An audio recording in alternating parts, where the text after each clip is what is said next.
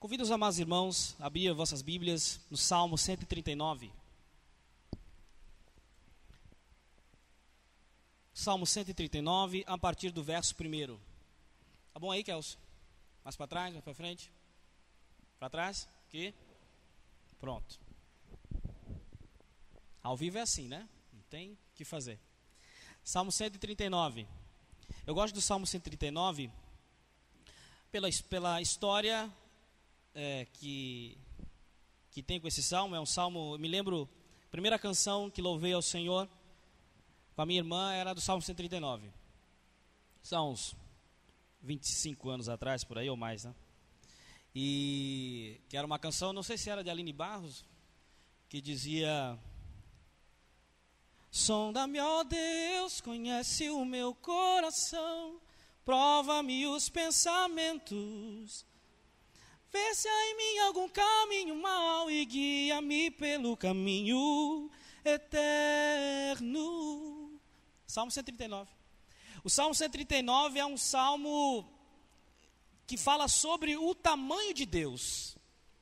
E é isso que eu gostaria de compartilhar com os amados irmãos nessa noite. Não somente o tamanho de Deus, mas o alcance de Deus. Salmo 139. Podemos dizer que esse salmo ele vai falar sobre um Deus que está, diferente de ter. Porque quando nós partimos da perspectiva que Deus tem o controle, me dá a ideia de que existe a possibilidade de em algum momento ele não ter, e foi dado a ele. Deus ele não tem o controle, Deus está no controle. Porque o controle é a maneira e a expressão do amor de Deus, do alcance e do seu tamanho. Por isso eu lhe convido nessa noite a nós lermos este bela, esta bela canção, que foi fonte e é fonte de inspiradora de inúmeras canções. Eu vou um pouquinho mais além, Marisa. Vou, vamos ali para um grupo, não vou me lembrar do grupo, não sei se é Prisma, alguma coisa do tipo, né? Que também tem uma canção inspirada nessa, em um trecho bastante importante desse salmo, considero um dos trechos mais centrais, né, desse texto. Que diz: eu andar nas asas da alva, né, e habitar nas profundezas do mar, até ali a tua mão me guiará. Então é um salmo inspirador para muitas canções. E rogamos ao Senhor nessa noite que ele seja uma fonte inspiradora para mim e para a tua vida nessa noite, amém? Salmo 139. Senhor, tu me sondas e me conheces. Sabes quando me assento e quando me levanto. De longe percebe os meus pensamentos. Sabe muito bem quando trabalho e quando descanso. Todos os meus caminhos são bem conhecidos de ti. Antes mesmo que a palavra me chegasse à língua, tu já conheces inteiramente, Senhor. Tu me cercas por, por trás e por diante e põe a tua mão sobre mim. Tal conhecimento é maravilhoso demais e está além do meu alcance. É tão elevado que eu não posso atingir. Para onde poderia eu então escapar do teu espírito? Para onde poderia fugir da tua presença? Se eu subir aos céus, lá tu estás. Se eu fizer a minha cama na sepultura, também ali tu estás. Se eu subir as asas da alvorada e morar nas extremidades do mar, mesmo ali a tua mão me guiará e me sustentará.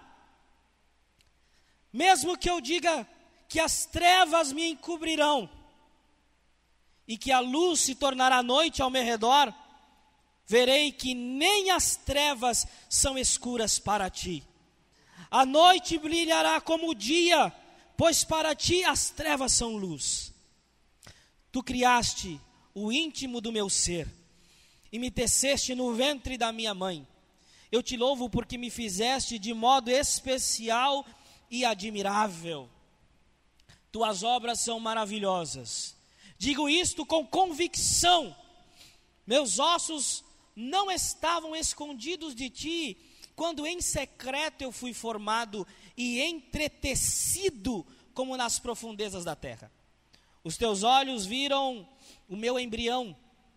Todos os dias determinados para mim foram escritos no teu livro antes de qualquer deles existir. Versículo 17, verso 17. Como são preciosos para mim os teus pensamentos, ó Deus. Como é grande a soma deles. Se eu os contasse, seriam mais do que os grãos de areia.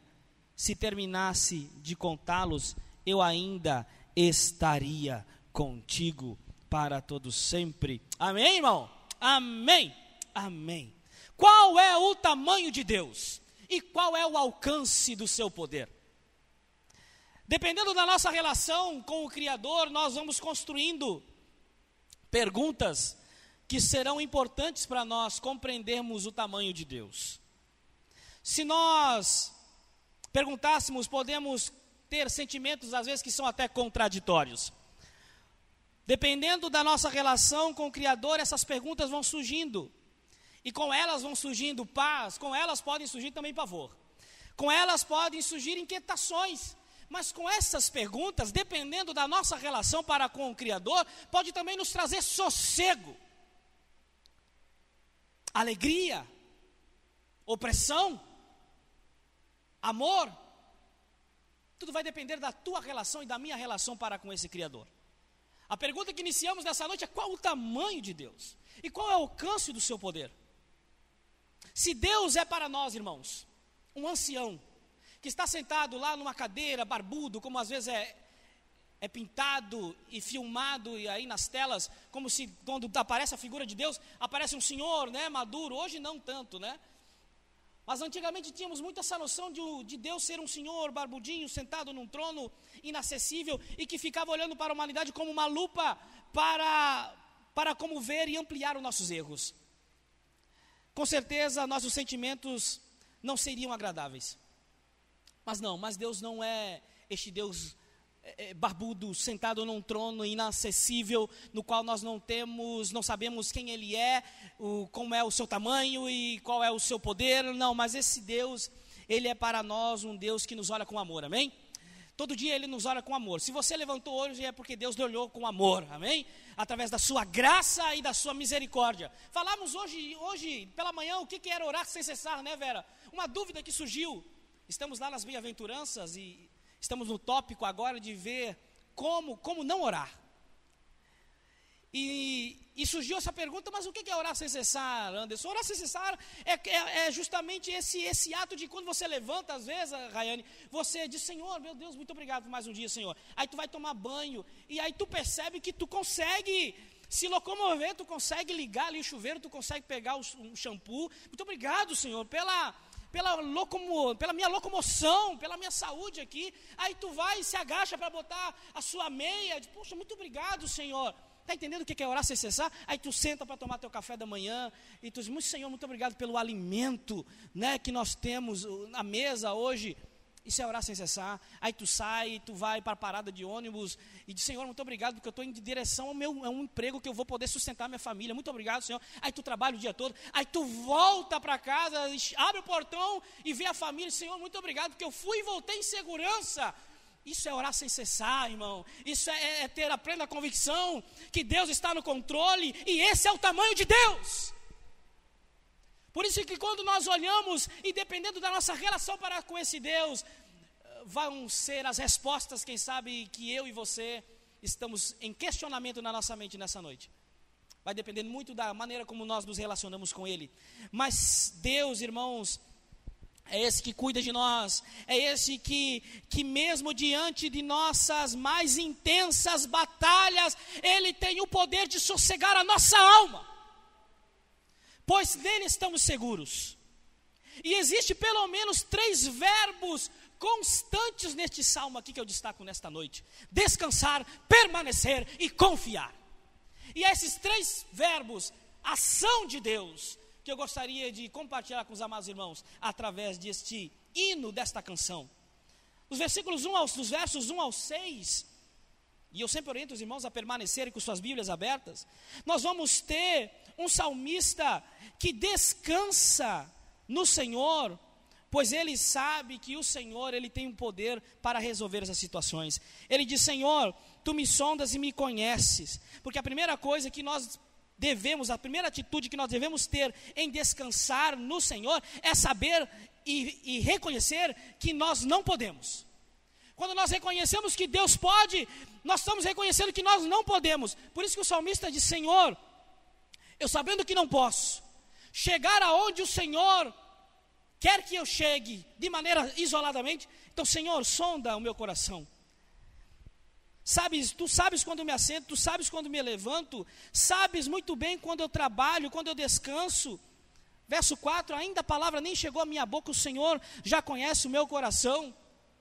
Sabe por quê, irmão? Porque este narrador, a qual o dono dessa história, a qual o, o, salmista ele faz menção nesse salmo, ele é onisciente e ele sonda nossos corações e com ele não tem meias palavras, com ele não tem meias atitudes, com ele não tem não tem o, o, uma vida que possa ser vivida de maneira dupla.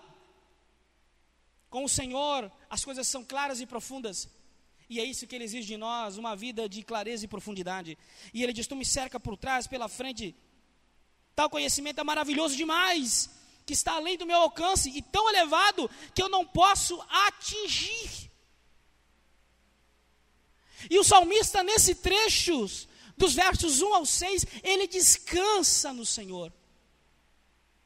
Porque quando estamos, irmãos, em situação de aperto, quando estamos em situação de necessidade, como é bom saber que não estamos sozinhos, amém? Quando nós estamos em situações difíceis, como é bom ter a plena consciência vera que nós não estamos sozinhos. Estamos vivendo em situação de isolamento, agora nem tanto, mas no início desta pandemia, o isolamento nos trouxe inúmeras reflexões. E uma delas foi perceber que às vezes nós estávamos num ativismo tão grande que não percebemos, que não construímos relacionamentos profundos. Como amigos, como irmãos, no nosso ambiente de trabalho. Esse isolamento fez perceber que muitas das vezes nós temos construído relacionamentos frágeis e que não permanecem. Mas diante desse isolamento, querido, ou abandono, às vezes ele potencializa problemas que são pequenos. Às vezes o problema não é tão grande. Às vezes as pessoas chegam até nós desesperados e dizem assim, e contam a história e, e nós dizemos, sim, irmão, mas eu ainda não estou compreendendo o teu desespero. Mas sabe o que, querido? Porque a sensação de isolamento e de solidão, ela potencializa os pequenos e menores problemas que nós temos enfrentado na vida. É isso que o salmista está nos lembrando aqui, como um princípio. Problemas crescem a um volume às vezes insuportável.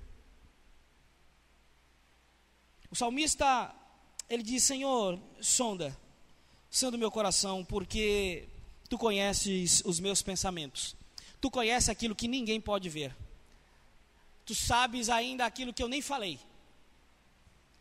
Sabe por quê, querido? Porque o relacionamento com Deus, ele não existe duas possibilidades. Ou, ele é um, ou você tem um relacionamento sincero, ou você não tem um relacionamento com Deus. Não existe semi-relacionamento com Deus. Ou não existe política da boa vizinhança no relacionamento com Deus. Não existe meias verdades ou meias palavras. O salmista ele percebeu e disse: Senhor, eu, eu percebi agora. Eu percebi que eu estou me relacionando com o único que pode sondar ainda uma palavra que nem imaginei em pensar ou falar, mas tu já sabes o que eu ia proferir. Olha que relacionamento profundo. Por isso, querido, apenas o fato, e repito nessa noite, de termos a consciência de que alguém sabe dos nossos problemas, não é algo que também deve somente nos assustar. Às vezes, Cleibson, as pessoas dizem, ah, mas o Senhor sabe meus pensamentos, meu Deus.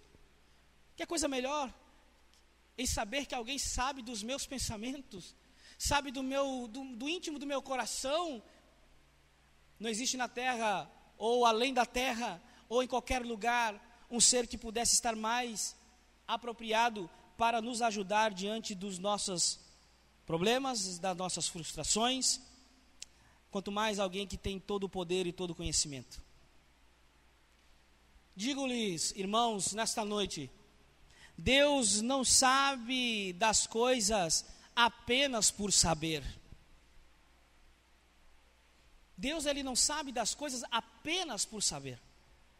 Ele tem tudo em suas mãos. Ele tem tudo em suas mãos. E saber para Deus é o mesmo que ter o controle sobre tudo. É diferente de nós. Às vezes eu pergunto, Andresa, tu está sabendo disso? Estou sabendo. Fato de Andresa me dizer que está sabendo não me dá garantia que ela tem controle diante daquilo que ela está sabendo. Mas com Deus é diferente. Quando nós falamos que Deus ele sabe de tudo, nós estamos dizendo que não é, um, não é um saber pelo simples saber, é um saber que tem o controle sobre todas as coisas.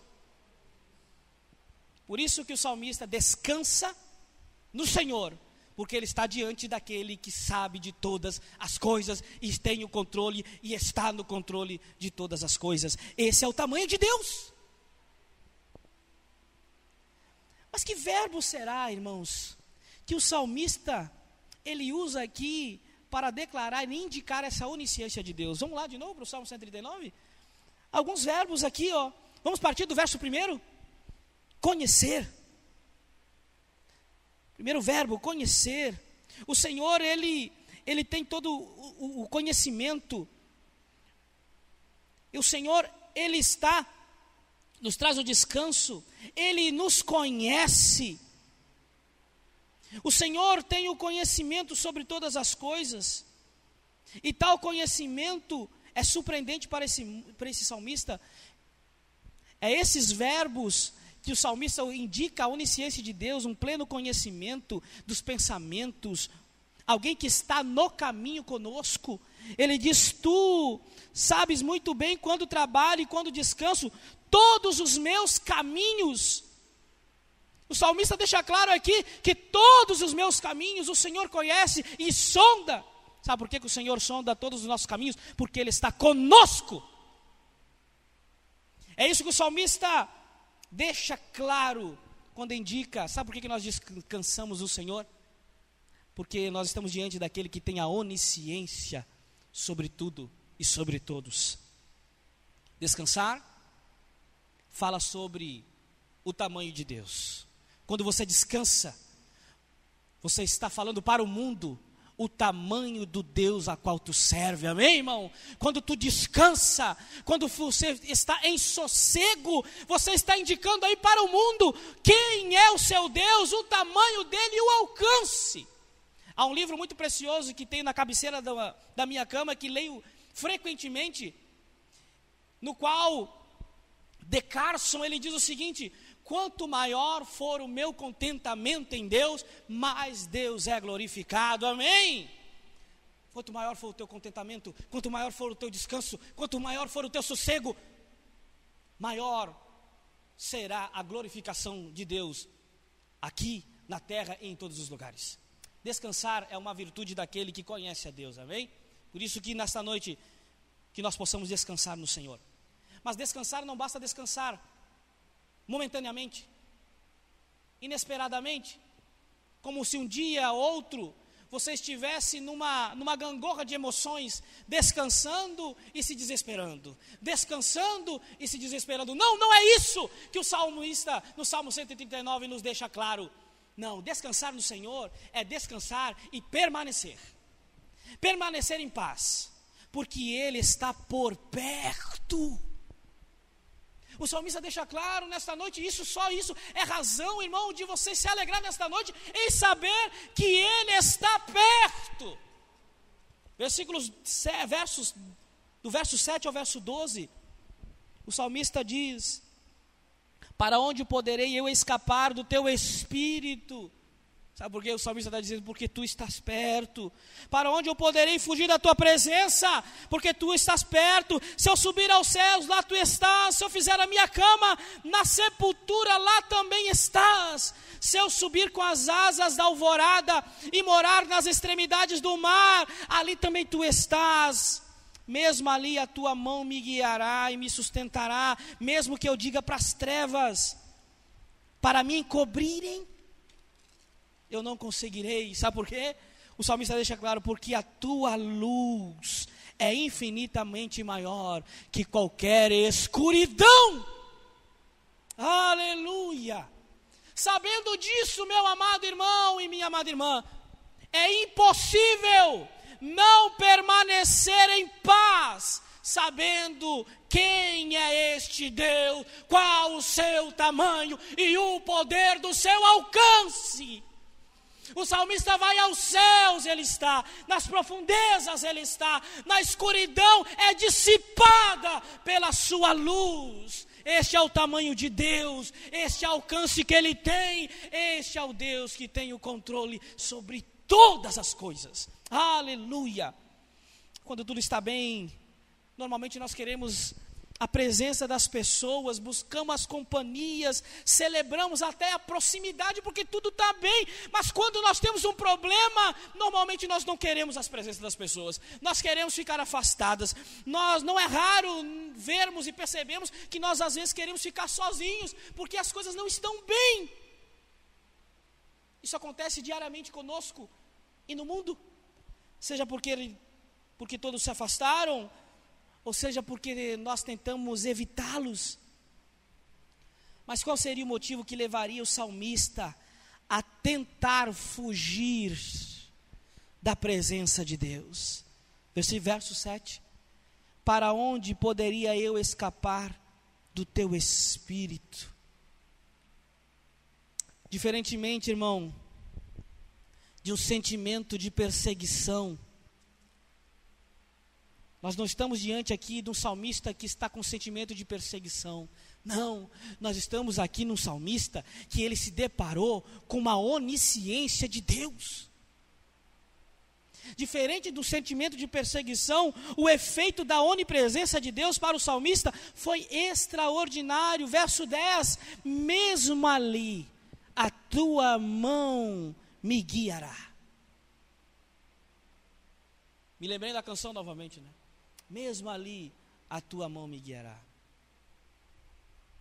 As trevas e a escuridão pode até gerar medo em nós. Medos físicos, medos existenciais, medos no profundo da nossa alma, mas o verso 11 que diz que mesmo que eu diga que as trevas, para as trevas me encobrirem, né, ó, mesmo que eu diga que as trevas me encobrirão e que a luz se tornará noite ao meu redor, verei que nem as trevas são escuras para ti. Aleluia. O verso 11 do Salmo 139 nos ajuda naqueles momentos em que nos encontramos em escuridão. Todos nós já passamos por um momento em que nos encontramos em escuridão, mas o salmista, no verso 11, diz que não existe escuridão para a luz do nosso Senhor. Amém? Amém. Por isso, querido, não basta apenas descansar. Temos que descansar e permanecer em paz, mesmo diante de escuridão não somente descansar, não somente permanecer, mas confiar. Porque mesmo lá na escuridão, a escuridão não afeta o propósito de Deus para a tua e para a minha vida. Mesmo em dias de escuridão, mesmo em dias de trevas, mesmo em dias difíceis. Confiar posso dizer que é, é a minha última percepção desse texto. Muitas pessoas vivem uma vida sem sentido, por nunca se depararem com a realidade de terem um Deus que as formou para um propósito. Versículo 13 e 18, o salmista entende a profundidade do ato da vida e do dom da vida que o Senhor deu a ele. Ele vai até o ventre da sua mãe para começar a entender onde tudo começou. Sabe onde é que tu começou o propósito de Deus da sua vida, irmão, começou na sua inexistência. E o salmista ele deixa claro isso. Vamos ler verso 13 ao verso 18, ele diz: Tu criaste no íntimo do meu ser e me teceste no ventre da minha mãe. Eu te louvo porque me fizeste de modo especial e o que? Admirável. O salmista se depara aqui com algo, não algo que é natural e sem propósito, mas que foi minuciosamente planejado. A tua vida, irmão, a minha vida foi algo que foi minuciosamente planejado por um Deus que tem todo o controle, por um Deus que nós sabemos o seu tamanho e o seu alcance, e sabendo do seu tamanho, o seu alcance, descansamos, permanecemos em paz e confiamos nele. O salmista ele ele deixa, é como se ele dissesse: Espera aí, vocês não perceberam? Nós tivemos várias gestações aqui na igreja nesse ano. Cada gestação uma história diferente. Chegamos para a Aline, a Aline tem uma história. Chegamos lá para a Dalvinha, a Dalvinha tem uma história para contar. Laiane tem uma história para contar. Cada mãe tem uma história diferente para contar de algo extraordinário que aconteceu nessa gestação, né? Dificilmente você chega para uma mãe e ela não tem algo extraordinário para contar. De um exame que se reverteu, de um batimento que estava alto, uma arritmia, mas normalizou, de um bebê que estava perdendo peso e mas depois ganhou peso. E toda vez que você conversa com uma mãe, ela sempre tem algo extraordinário para contar. Sabe por quê, irmão? Porque é algo extraordinário mesmo. A vida é algo extraordinário. E é isso que o salmista está nos dizendo aqui. Eu percebi, Senhor, o extraordinário e admirável modo como tu me criaste. Eu percebi. Tu percebeu, irmão, já? Tu percebeu nesta noite? a maneira admirável e extraordinária como o Senhor lhe teceu no ventre da tua mãe.